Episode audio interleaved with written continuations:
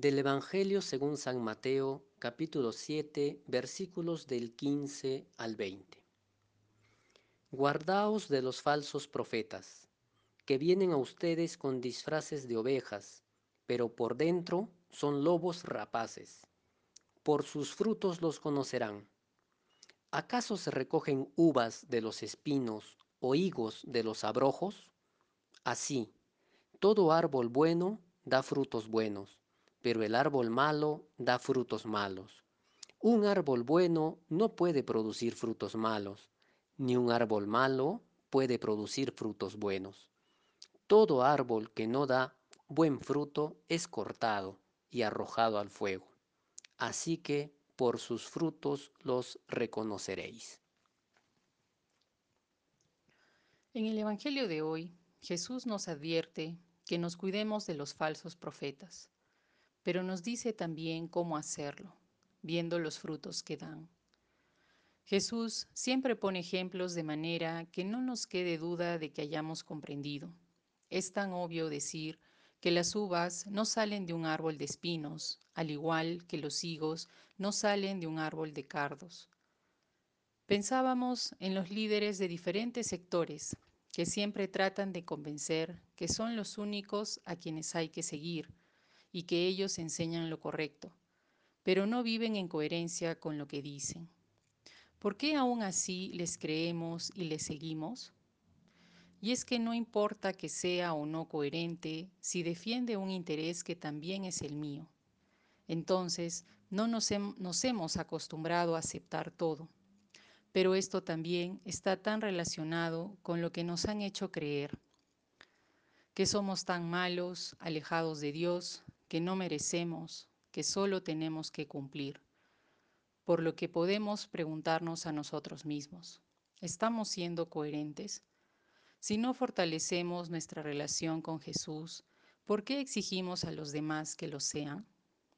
Estamos llamados a hacer un camino interior y no solo aceptar lo que se dice sin reflexionar, pues si no, nos dejaremos engañar por falsos profetas.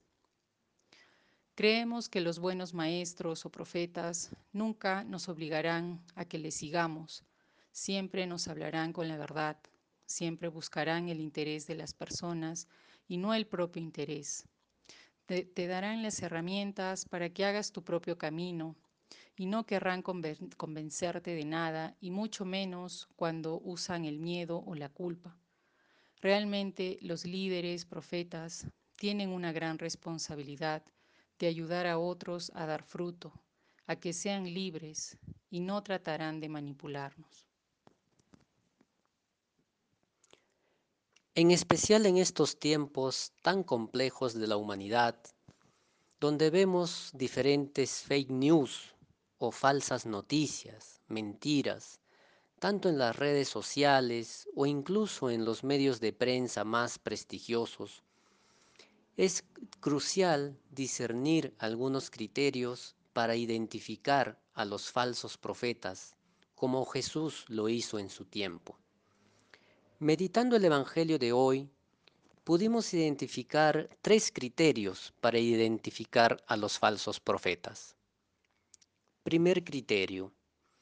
Jesús nos dice que nos cuidemos de aquellos que vienen a nosotros como ovejas, pero en verdad son lobos rapaces. Es decir, cuidémonos de quienes quieren someter nuestras conciencias principalmente a través del miedo y así manipularnos. Y voy a poner dos ejemplos.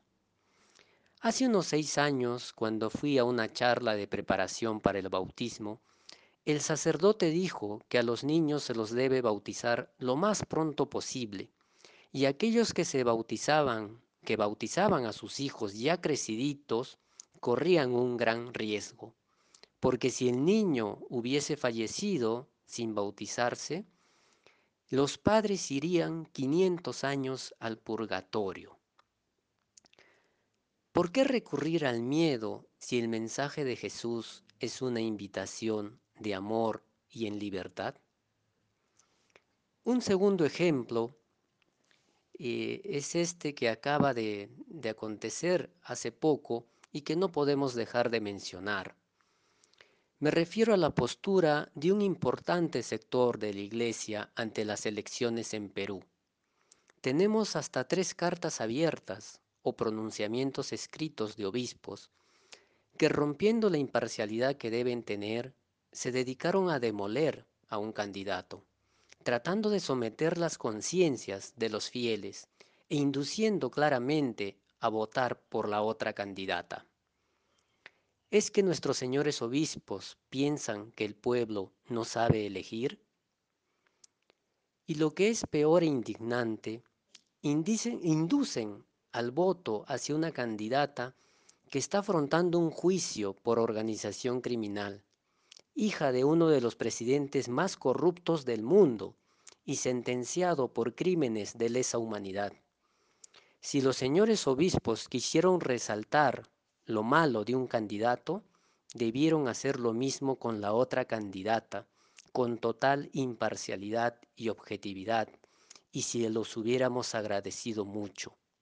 Pero lo que han hecho es querer someter nuestras conciencias diciéndonos por quién votar y por quién no, apelando al miedo.